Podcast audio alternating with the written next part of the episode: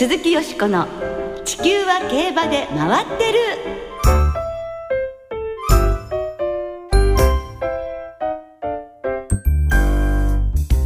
皆様こんばんは鈴木よしこです。お元気でいらっしゃいますか？地球は競馬で回ってる。この番組では週末の重賞レースの展望や競馬界のさまざまな情報をたっぷりお届けしてまいります。今夜もよろしくお付き合いください。今日ご一緒してくださるのは米田元沖アナウンサーです。はいこんばんは。よろしくお願いします。人気急上昇中の米田アナウンサーです。それよくわからないんですけど。いやよしこさん今日も、はいクリーム色の お帽子とお衣装で気品が溢れてらっしゃいますね。ありがとうございます。一緒にご一緒できてよかったですね。え久しぶりですけどもね、ね、よろしくお願いいたします先週末はロンシャン競馬場で凱旋門賞に向けた前哨戦が行われました。その中の一つベルメイユ賞で去年の凱旋門賞馬トレブがまさかの4着に敗れてしまいましたね。えー、どうしても去年の凱旋門賞の走りが印象に残ってますから、えー、この前のレースを見ると、えー、あれ？と思ってしまうんですが。ね。イギリスのブックメーカーで先週まで一番人気の評価を受けていたトレブが敗れたわけですから、はいうん、今年の凱旋門賞は大混戦と言えそうですね。ね。そしてシーザムーンの引退のニュースにも驚きました、はい、こちらも有力と見られていた今年のドイツダービー馬シーザムーンが故障のために引退となりました、はい、まあドイツダービーを11馬審査で勝ったんで凱旋門賞どんな走りをするんだろうと、楽しみにしていた人も多かったと思いますが、残念なんですけども、これによって混戦にさらに拍車がかかりましたね、はい、なんかこう日本馬に風が吹いてるようなそれはいいかもしれないいたしますよね、ね、その日本馬3頭ですが10月5日の凱旋門賞に向けて明日20日に日本を立つことになっています。悲願の勝利。なんか今年こそ、ね期待が高まります。惜しいところまで来てるわけですからね。そうですね。そしてその凱旋門賞に2004年タップダンスシティで挑んだ佐藤鉄道騎手が16日引退を発表されました。はい。佐藤鉄道騎手は一昨年11月24日の京都10レースで落馬しました。その際に内回りコースの柵の支柱に激突して全身に大怪我を負いました。ひどい落馬でしたものね、ね、それから復帰を目指してリハビリを続けてきたんですが再びレースに騎乗できるまでの回復は難しいという医師の診断がありまして26年間の騎手生活に幕を下ろす決断を下しました。では16日に行われた記者会見の模様をお聞きください。えー、と1月からぐらいに15時間の一番重要な手術がある中で復帰は難しいなとその時にけじめじゃないですけどまあつけようとは思ってたんですけどえー、っと7月の30日やったかなあの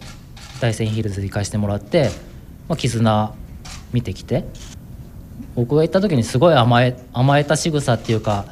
ちょっと拗ねてるような仕草を絆が見せたのでその時に可愛いなって思ってしまったんですよ。引退っていうことに対して体のことは前々から決めてたんですけど気持ちに整理つけようと思ったのはそこで絆がのことが可愛いって思った時にこれは騎手としてそういうのをデビュー2年目から思わないで仕事しようっていう中でこれはもうやっぱり気持ち的にももう無理かなって思ったのでだから絆可愛いですね。そうですね。できれば JRA を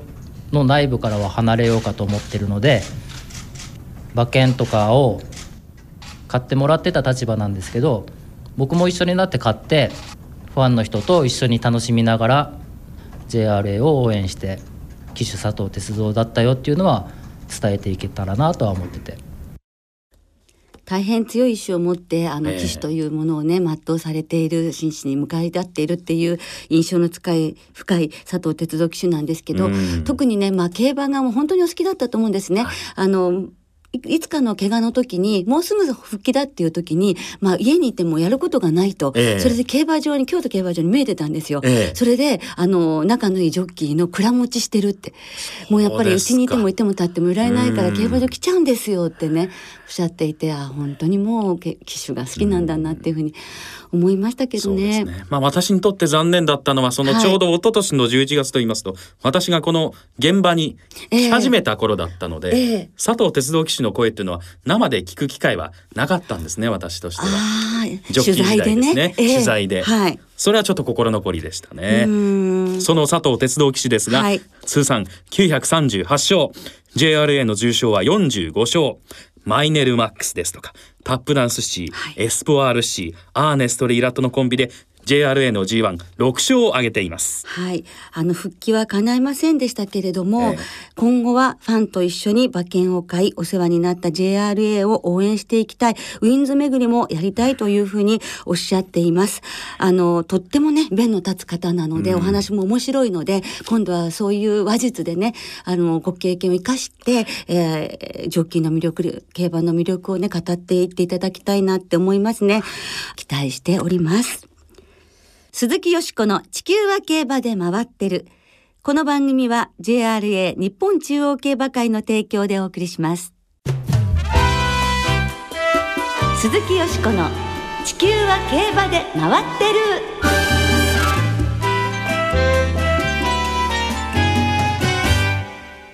歯医者さんなのに競馬解説者？生野博さん登場ということで、はい、今日は本職は歯医者さんなのに、テレビにもご出演され、競馬解説者をされているという、生野博さんのお話をたっぷりとお聞きいただきたいと思います。はい。生野さんは、新潟県で放送されているテレビの競馬中継番組、ワンダフル競馬におよそ20年出演されていまして、ね、はい。新潟の競馬ファンで知らない人はいないというぐらいの有名人でございます。えー、新潟競馬場のイベントにもたびたび登場されていますよね。そうなんですよね。歯医者さんでありながら競馬の趣味が高じて、テレビで解説までされるようになったというのですから、ね、それはユニークというか、えー、すごく、やはりね、えー、達、なんて言うんだろう、えー、達成されたという感じですよね。うん、多彩なんでしょうね、最後がね。ね極めてらっしゃる。はい。ね。あの、初めて生野さんにお会いしたのが私3週間ほど前でございまして、はい、その時はあの競馬関係の打ち上げがありまして、はい、その時お会いしたんですが、はい、名刺を交換した時に、はい、司会司会って書いてある。あれなんで司会司会の方がいらっしゃるのかななんて思ったんですが。ええ。こういう方だったんですね。すね。不勉強ですいませんでした。いやいやいやですから日本広しといえ、競馬記者以外ですね。新聞記者以外でテレビで競馬解説をしてらっしゃるという人は、ね、もちろんか調教師の方がされてるケースはありますけども、はい、歯科医の方がっていうのはね、ね、いないでしょうね。そして競馬の予想もとってもユニークで、万馬券しか狙わないことをポリシーとしていらっしゃいます。100万、200万馬券を的中させたこともあるとお聞きしております。どんな根拠で予想を組み立てていらっしゃるのか興味がありますね。ね、それでは早速お聞きいただきましょう。生野博さんのお話です。いつから競馬中継の解説をしてらっしゃるんですか？そうですね。もうかれこれ20年近くになりますでしょうかね。長いですね、はい、長くなりました。振り返ってみるとね、えー、そもそものきっかけはどんなことだったのでしょう、はい、あの放送局の方へですね。最初はあの歯のお話で、まあ、歯科保険関係ですよね。歯のことについてお話であのお邪魔したんです、そうしたところその局に競馬好きのアナウンサーの方がいらっしゃいましてその方とちょっと会話しているうちに、はいちょっと競馬の方にもいかがでしょうかというようなことになったんですね。ああ、えー、そうですか、はい、じゃあ競馬自体はいつ頃からお好きだったんですか？競馬はもう大学を卒業してからですよね、えー、歯医者になってからですね、えー、ある時あの歯医者さんでありながら馬主さんという方のところへ、まあ、代わりにピンチヒッターでちょっとあの診療に行ったことがあるんです、はい、その時競馬の魅力をいろいろ語られましてそれで競馬場に連れて行かれてそして競馬を生で見て惹かれてしまったんですね。もうこれが人生の月でしたね。新潟競馬場、新潟競馬場へ、はい。まあその馬主さんの方も何かこう生野さんに話したかったんですね、ええ、競馬のことを。やっぱり競馬っていうのはやっぱりある程度覚えてきますと、え、他の人に話してあげたい、こういう魅力がありますよということを多く語られますよね。しかも熱く語られる、はい、そんな中で競馬場へ連れてきてもらってそのレースを見てですねこれは何か面白いものがあるなと、うん、馬が走るサラブレッドが走るレースそのものもありますし馬券の楽しみ、えー、賭けの楽しみもあったかと思いますね。なるほど、えー、でもやはりライブでご覧になったからですよね、えー、やっぱりそれはあります、えー、これをテレビ中継だけで見ているとそこまではいかなかったかもしれませんよね、はい、そしたらどんどんどんどん好きになってくれたんですか？はい。そうなんです。それで何かその予測する楽しみまあ予測といいますか予想ですかね。先を読むというところそれに魅力を感じたんでしょうかね、どんな風に好きになってかれました？やはりねレースそのものも楽しみがありますよね、それと自分が少しずつでもあの高配当の馬券最初はなかなか取れるもんじゃないですよね、えー、当時はまだあの、えー連服ですよね。単勝副賞連服といった時代でしたけどその連勝副士の馬券でもなかなか高配当を取るのがね、えー、10倍以上が難しかった。それを10倍をクリアし次20倍を取り50倍を取りということになってからこの万馬券が取れたと。その喜びでしょうか。ああ、えー、なるほどね、えーやはりあの見るだけじゃなくて、ええ、馬券の方もねそれで研究していかれるようになったということですね、え、そこにあの、まあ、一つの、まあ、科学といえば大げさでしょうけどもいわゆる再現性のあるデータを見つけることができたかどうかできるかどうかということに惹かれていったんだろうと思いますね。そんな中で好きになった馬というのはどんな馬ですか、はい、ミスター CB ですね。あじゃあえー、一緒ですね、えー、はい、えー、そうなんです、えー、ですからあの当時の CM で JRA が提供している CM で「新山を超えろ」というのが、はい、おそらく寿司さんもね、えー、お分かりだと思います、新山を超えるなかなか出てこなかったんですよね、えー、その時にミスター CB という馬が出た時は本当びっくりしました。それでもう皐月賞も中山競馬場まで見に行きましたから、あの雨の中を、今でも覚えてます。馬場の内馬場の中でねもう雨のは降り降りしきるといいますかね、えー、そんな状態でしたけど泥んこ馬場、えそうでしたね、えー、感動されました、え感動しました。もうそれからもう人生競馬という感じです。なるほど、ええ、しかもそのドロンコパパで変わったミスター CB が、はい、新山以来の三冠馬に輝いたわけで、はいえ、そこを生でご覧になったそういうことなんですね。体感してる私たちっていうのは幸せなんですね、そうなんです。そういうことだと思いますよ。ええその翌年に今度シンボリ・ルドルフですよね、はい、そういうふうに続いてきた時やっぱり当時の馬がやっぱりあの引かれていると、まあ、こっちが競馬を覚えたてということもあったからかもしれません。その後今度ちょっと感覚が空いて例えば成田ブライアンとか、はい、そういった三冠馬が出た時に、えー、ああすごい馬だなというような感じますね。それとやっぱり個性派というのもね、えー、時々いますでしょ。そういったものにも惹かれてはいますけどね、えー、まあ、中には馬券を取らせてもらったとか、うん、ということですよね。えー、それだけ競馬が好きになって、ね、まあ、歯医者さんをしてらっしゃって、はい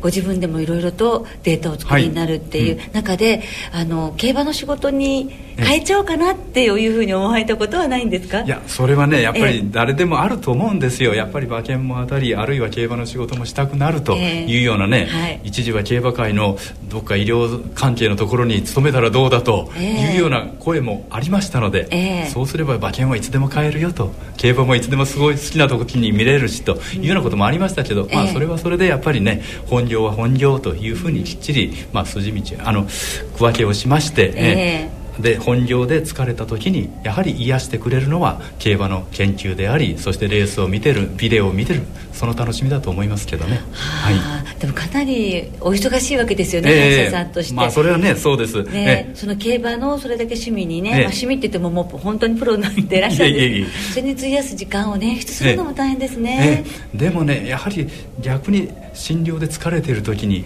さっきも言いましたけど癒してくれるというのがあるんじゃないかなと自分で好きなものに打ち込む没頭できるとい。う部分ですよね、はいえ。ー、そういったとこが競馬の楽しみというのがあると思います、えー、だから血統一つ見てもね、はいあのサラブレッドっていうのは必ず血統がうんぬんというふうに言われますでしょ。う、え。ー、それをずっと100年200年300年と遡っていくその楽しみもありますよね、えー、本当ですね、えー、またその歯医者さんというお仕事の楽しみっていうのはどういうところなんでしょうか、そうですね。まあ最近ではね、まあ、歯医者まあ、歯医者としてはいずれにせよ医療職というのは何かで皆さん困ってらっしゃるということですよね。そういった方に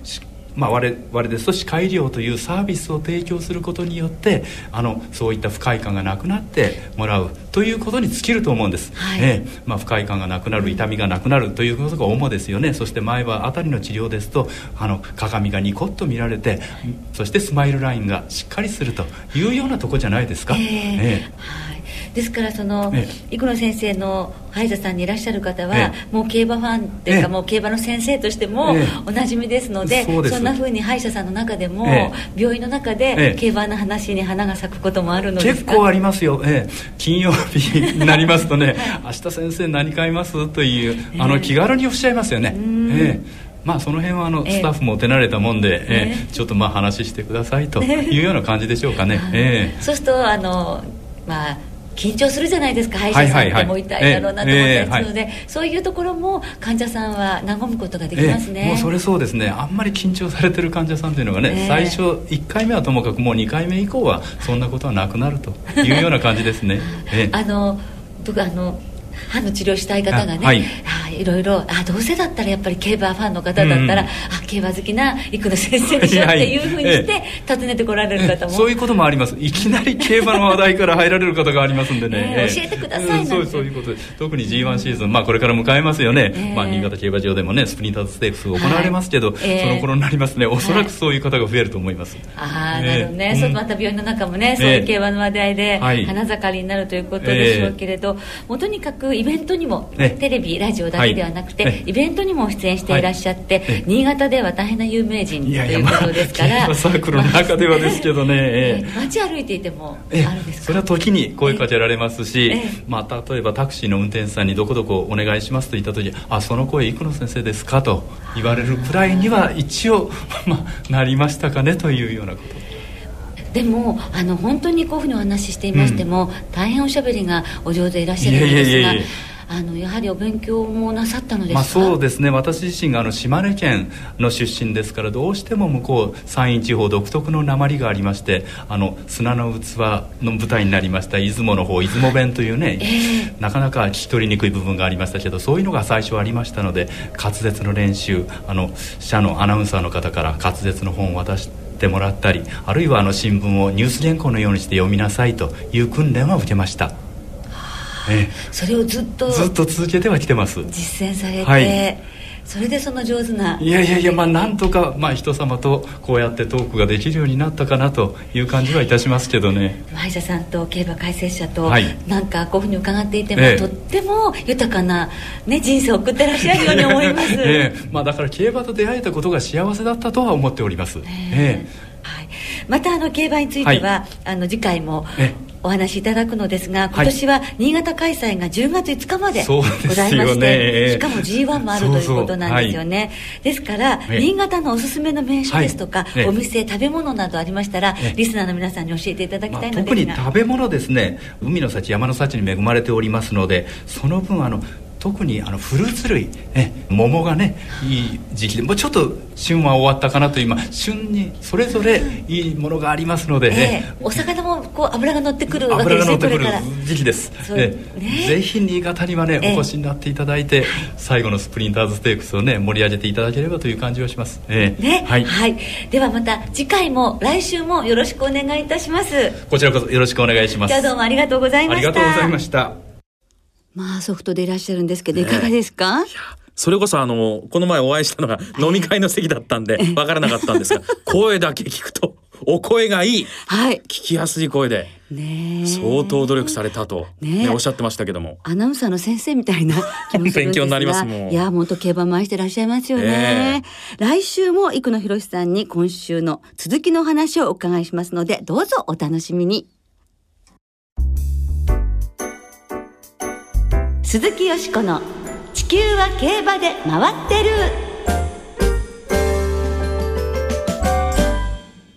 ここからは週末に行われる重賞を展望していきます。その前に先週予想したレース、セントールステークス、京成杯オータムハンデを簡単に振り返りましょう。はい。まずはサマースプリントシリーズ最終戦のセントールステークスは丸田恭介騎手騎乗4番人気のリトルゲルダが1番人気のハクサンムーンを外から競り落とし快勝しましたリトルゲルダはこの勝利でサマースプリントシリーズ優勝を決めました、えー、次は G1 スプリンターズステークスに向かいます。一方京成杯オータムハンデですが田辺博信騎手騎乗の2番人気クラレントが後位から抜け出して関谷記念に続く重賞連覇。もう直線では先頭に早くも並びかける、各馬を後続各馬を迎え撃つような形で勝ったんで強かったですよね、はい、そう思います。初のサマーマイルシリーズのチャンピオンに。そして安城の田辺騎手も初のサマージョッキーズシリーズ王者に輝きました。田辺騎手は前日に落馬負傷して心配されたのですが、ええ。念願のワールドスーパージョッキーズシリーズ出場権を獲得。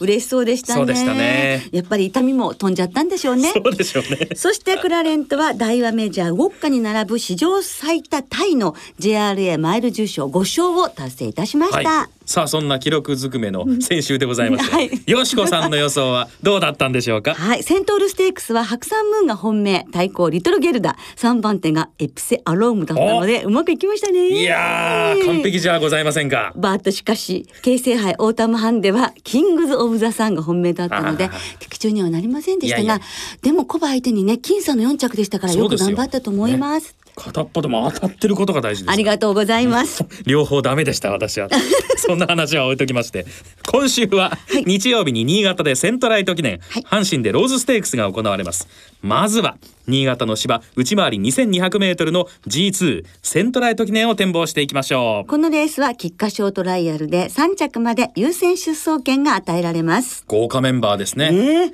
ダービー上位、優勝馬以外はほとんど出てますから。ええ皐月賞馬イスラボニータはい。皐月賞2着のトゥザワールド、はい。青葉賞1、2着の湘南ラグーン、ワールドインパクトなど18頭で争われます。はいさあ、よしこさんはどんな見解でしょうか？はい。やはりですね、イスラボニータ中心に考えます。連帯率100%ですし、ええあの、夏を超えて一段とパワーアップした、とってもいい状態に、あの、映像を通しても見えましたので、えイスラボニータ負けるシーンってあんまりちょっと浮かばないですね。です相手はですね、青葉賞を勝っています湘南ラグーン、ええそしてワールドインパクト、ちょっとダービー負けすぎでございましたでしょ、ええそれからね、えーちょっと気になるのがホープフルステークスを買っているエアアンセムということでイスラボニータからエアアンセム湘南ラグーンワールドインパクトに生まれんでいってみたいと思います。は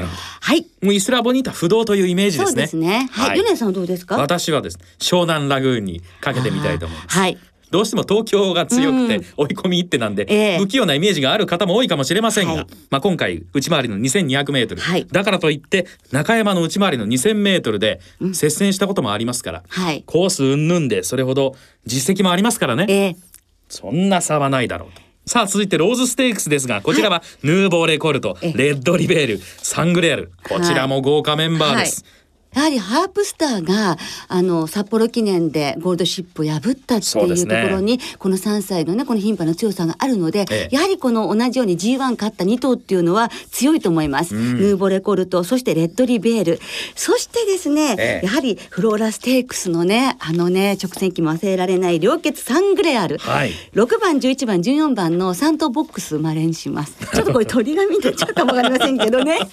当てることが重要でございますから。じゃあ私の予想は一言で。お願いしますえーブランネージにしたいと思います。はい1800メートルでもう一度えーかけたいと思います。そうですねさあ、はいそれではリスナーの皆さんからいただいた予想もご紹介しましょう。はい、よろしくお願いします。まずはノーモア高速バワさんです。ありがとうございます。ありがとうございます。よしこさんこんばんはこん。ばんは。いよいよ凱旋門賞まであと2週間ですね。早いですわね。本当です。さて秋競馬も2週目トライアルレースでは各馬の仕上がり具合を要チェックしたいですセントライト記念は湘南ラグーンと行きたいところですが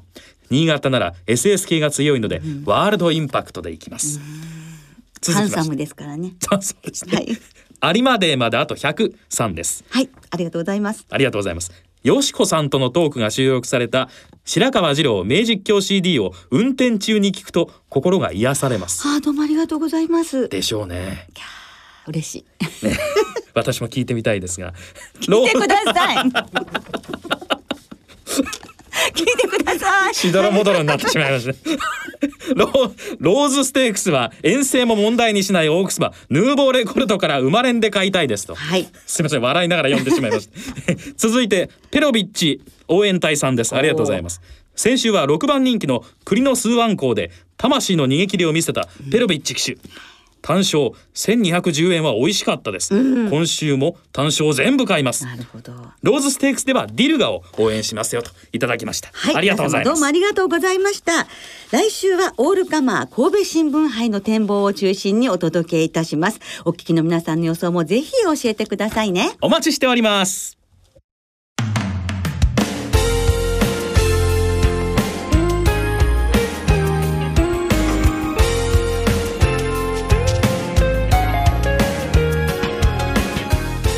そろお別れの時間となりました。今週末は新潟そして阪神の二条開催となります。重賞は日曜にセントライト記念とローズステークス。土曜日には阪神で障害の重賞阪神ジャンプステークスも行われます。今週も最終レースは馬連がお得です。10月19日まで全ての最終12レースの馬連を対象として通常の払い戻し金に売上の5%相当額を上乗せして払い戻しされます、はい、そして来週の火曜日なんですが23日秋分の日には馬事公園で JRA60 周年記念第46回愛馬の日が開催されます。この日は全国ポニー競馬選手権第6回ジョッキーベイビーズの関東地区予選も開催されます。その他にもイベント盛りだくさんでまさに馬の祭典でございます、はい、ぜひ馬事公園に足をお運びください。はい。では週末の競馬存分にお楽しみください。お相手は鈴木よしこと。米田元樹でした。また来週元気にお耳にかかりましょう。